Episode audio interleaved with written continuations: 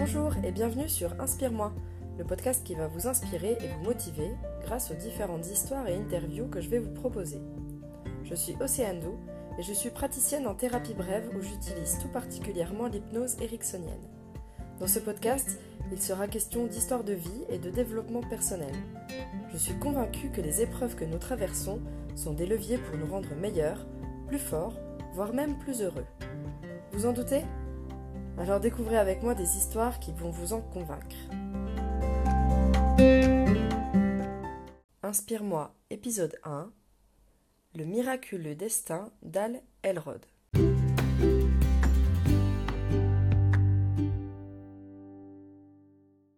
Merci à vous d'écouter ce tout premier épisode d'Inspire-moi. J'espère sincèrement que ça va vous plaire. Aujourd'hui, je vais vous raconter la vie pleine de rebondissements d'Al Elrod. Peut-être que vous connaissez déjà ce nom. Pas étonnant, puisque cet homme est l'auteur du fameux best-seller vendu à des millions d'exemplaires, The Miracle Morning. Si vous avez lu son livre, alors vous connaissez déjà quelques éléments majeurs de sa vie. Peut-être au contraire que vous n'en avez jamais entendu parler. Quoi qu'il en soit, je vous invite à poursuivre l'écoute de ce podcast pour en savoir plus et pour vous inspirer de son incroyable histoire. L'homme de 40 ans est actuellement l'un des plus grands conférenciers et coach en développement personnel. Et sa routine matinale, expliquée dans son livre, a séduit des milliers de personnes. L'histoire fait tant rêver qu'il est difficile à croire que Hal a été déclaré mort cliniquement après un accident, s'est retrouvé ruiné, avec des milliers de dollars de dettes, et a connu une énorme dépression ainsi qu'un cancer. Voici son histoire. Hal est né en 1979 en Californie. À l'âge de 20 ans, le 3 décembre 1999 plus précisément, sa vie bascule pour toujours il est victime d'un très grave accident de voiture causé par un automobiliste ivre. Tout souriait à Hal avant cet accident. Un des meilleurs commerciaux de la société Cucto, amoureux de sa jolie petite amie et aimé de sa famille et de ses amis, on peut dire que Hal faisait partie des privilégiés de ce monde.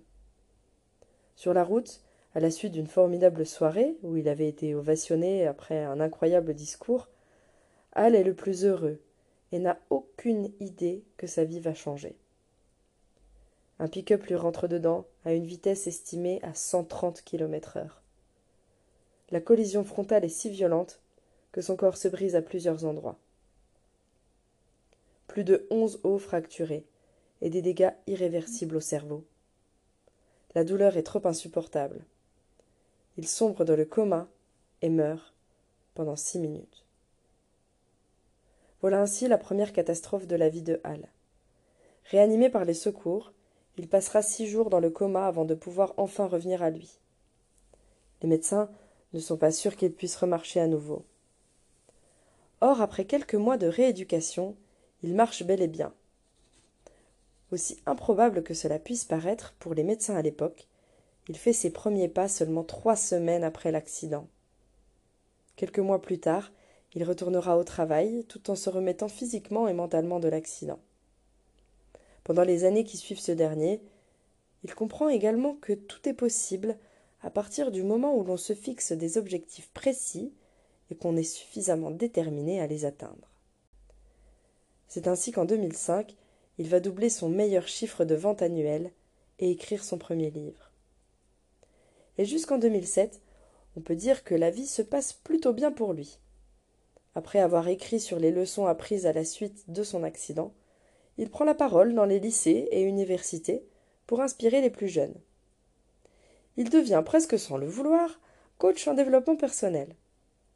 Les gens sont avides d'avoir son secret. Le secret de son bonheur et de sa force pour avoir réussi à traverser cette épreuve qui, normalement, aurait dû le clouer à une chaise roulante et l'empêcher de continuer son travail de commercial. À cette époque, Al comprend déjà que les coups durs de la vie peuvent en fait nous rendre plus forts. Il faut dire qu'il a de qui tenir, puisque ses parents eux-mêmes ont traversé le pire, la perte d'un enfant. En effet, lorsque Al était âgé de huit ans, sa petite sœur décède d'une maladie incurable. Face à cette tragédie, ses parents décident de fonder dans leur ville un groupe de soutien pour les parents ayant perdu un enfant. La résilience à l'état pur. Comme je vous le disais, tout se passe donc plutôt bien pour lui.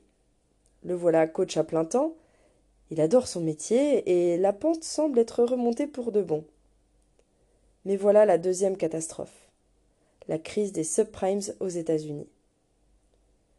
Une catastrophe qui touche en fait en premier lieu ses clients, qui du jour au lendemain ne peuvent plus se payer ses services, et ce qui divise son salaire par deux. Coup dur pour Al, qui ne peut plus payer ni ses factures, ni son prêt immobilier, et se retrouve avec 425 000 dollars de dette. Il touche le fond, physiquement et moralement, malgré tous ses efforts pour s'en sortir. Il vit alors une grosse dépression, et se sent bien plus mal qu'après son accident de voiture. À l'époque, tout le monde était aux petits soins pour lui. Mais là, il se retrouve seul, les autres ayant également leurs soucis à régler suite à la crise économique américaine. Et puis 2008 arrive, et c'est l'année du déclic. Après s'être confié à son ami John de sa situation et de la grande dépression qu'il est en train de vivre, ce dernier lui conseille de se mettre à la course à pied. Ayant du mal ne serait-ce qu'à sortir du lit, il est plutôt moyennement convaincu. Mais au bout du rouleau, et prêt à tout pour sortir la tête de l'eau, il tente l'idée et va courir dès le lendemain matin. Pendant sa course, il écoute un enregistrement de développement personnel et entend la phrase qui va changer sa vie. Votre niveau de succès dépassera rarement votre niveau d'épanouissement personnel car le succès est une chose que vous attirez selon la personne que vous devenez. C'est le déclic. Il décide alors de consacrer du temps à son épanouissement personnel. Et c'est justement ça qui sera à l'origine du Miracle Morning, la recherche de temps pour soi. Il établit une routine en six points, que j'expliquerai un peu plus tard, et décide de se lever plus tôt le matin, pour ne pas prendre de temps sur le reste de sa journée. Et voilà le début de l'aventure du Miracle Morning. Al en fait part à ses coachés, qui testent son idée et se sentent tout aussi emballés que lui. L'idée plaît tellement qu'elle lui échappe complètement. Des gens dont il ne connaît rien se mettent à adopter la routine de Hal. Il mettra à peu près trois ans avant d'écrire ce livre, et aujourd'hui des vidéos pullulent sur YouTube à propos de ce sujet. Des centaines d'articles de blogs et de presse ont été écrits, et des milliers de personnes ont intégré cette pratique à leur journée. Si vous êtes en train de vous dire que se lever tôt n'a rien d'extraordinaire, laissez-moi vous expliquer en quelques mots en quoi consiste cette fameuse routine miracle. Il est vrai que nous sommes nombreux à nous plaindre de ne pas avoir de temps pour nous. Pas de temps pour lire, pas de temps pour méditer, pas de temps pour faire du sport, pas de temps pour travailler sur nos projets personnels, et finalement pas de temps pour réfléchir à nous et à nos objectifs de vie. Dans une société où le burn-out se fait de plus en plus présent, cela ne semble pas très étonnant que la plupart des gens se sentent débordés, voire submergés. Vous trouvez peut-être contradictoire de devoir se lever plus tôt pour ajouter encore un élément à la liste des choses à faire. Eh bien non, puisque l'idée ici c'est justement de s'autoriser un moment de pause dans le brouhaha que peut être notre vie. Pour avoir les idées plus claires, pour comprendre exactement de quoi on a envie et par extension de quoi on n'a surtout pas envie. Et cela en six étapes. Première étape, la méditation ou prière en fonction de vos croyances. Deuxième étape, les affirmations permettant de reprogrammer notre inconscient de manière à ancrer en nous des pensées positives. Étape 3. La visualisation, que je vois personnellement comme de l'auto-hypnose, permettant de s'imaginer possédant tout ce dont nous rêvons et nous aidant par la suite à ne faire que ce qui nous permettra d'atteindre ce but. Quatrième étape, l'exercice physique. Cinquième, la lecture. Et enfin sixième, l'écriture. Voilà donc rapidement, en quoi consiste le Miracle Morning. La méthode est adoptée par des milliers de personnes à travers le monde, controversée pour d'autres, notamment par son côté capitaliste et ce besoin de performance absolue. Mais aussi critiquée pour la potentielle dangerosité d'un trop grand manque de sommeil. Si vous souhaitez connaître mon opinion sur cette méthode, j'ai rédigé un post complet à ce sujet sur ma page Instagram, que je vous invite d'ailleurs à découvrir, si vous ne me suivez pas déjà, en me cherchant avec mon pseudo océane-doux. Et bien évidemment, si le sujet vous intéresse pour de bon, je vous conseille la lecture du livre Miracle Morning. Mais reprenons notre histoire. Depuis la sortie de son livre en 2012, Al vit un rêve. Il remplit jour après jour la mission qu'il s'est donnée, élever la conscience de l'humanité, un matin après l'autre. Et sa vie est décidément pleine de rebondissements, puisqu'en 2016, il échappe à nouveau à la mort. Suite à des, suite à des difficultés respiratoires, on lui diagnostique une forme assez rare et agressive de cancer avec un taux de survie de seulement 30%, une leucémie lymphoblastique aiguë. J'imagine que vous commencez à cerner votre personnage. Plutôt que de s'effondrer, il décide alors de se prendre en main et d'être actif face à la maladie. Il décide de s'inspirer des meilleures méthodes de médecine occidentale, mais aussi d'appliquer certaines de ses techniques de coaching. Il se sert notamment de la règle des cinq minutes, qui consiste à s'autoriser cinq minutes de pensée négative et de passer à autre chose une fois ce délai passé. On sait que le moral du patient joue un grand rôle dans la guérison. Si le patient n'en est pas conscient, il peut s'enfermer dans sa négativité. Si le patient en est conscient, il peut aussi ne pas s'autoriser à aller mal. L'idée des cinq minutes est d'avoir une alternative dans un cas comme dans l'autre. Si cela vous intéresse d'en savoir plus, sachez que vous pouvez retrouver sur le site internet d'Al une vidéo entière dédiée à ce sujet.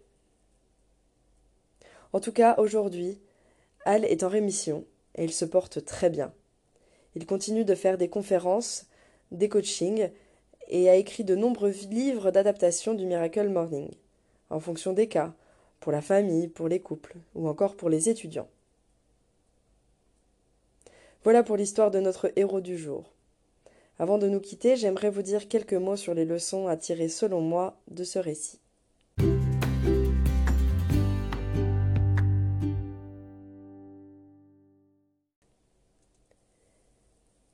C'est toujours facile de croire que la vie est simple pour ceux qui ont réussi dans leur vie professionnelle et ou personnelle. Nous sommes souvent les spectateurs du succès, sans jamais voir en amont le travail, les épreuves et la difficulté éprouvée. Au mieux on parle de chance, de coups de génie. Au pire on soupçonne des coups de pouce, des pistons ou autres dessous de table. Rarement le travail et la résilience sont reconnus à leur juste valeur. Peut-être que vous êtes en train de vous dire que vous ne l'avez pas eu, vous, ce coup de génie, cette idée formidable qui d'un coup vous sortirait la tête de l'eau.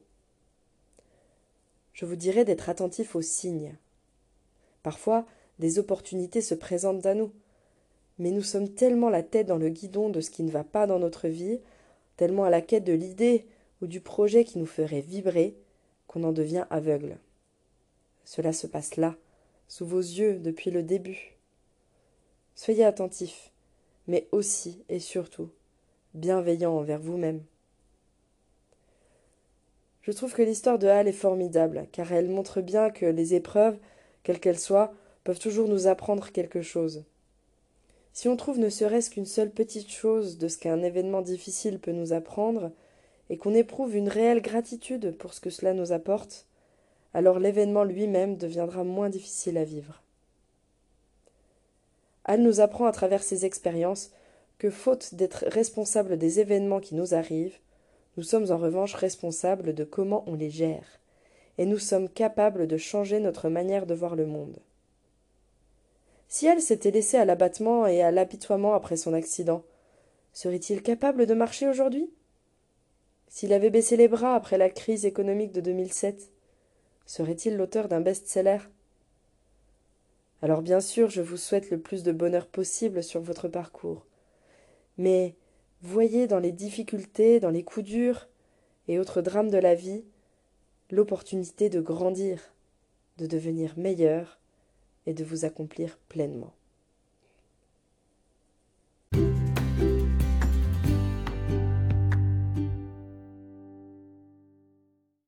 J'espère que ce premier épisode d'Inspire-moi vous a plu. Si c'est le cas, donnez une note à ce podcast ou mettez un like et abonnez-vous si vous êtes sur YouTube. Je vous invite vivement à me suivre sur Instagram.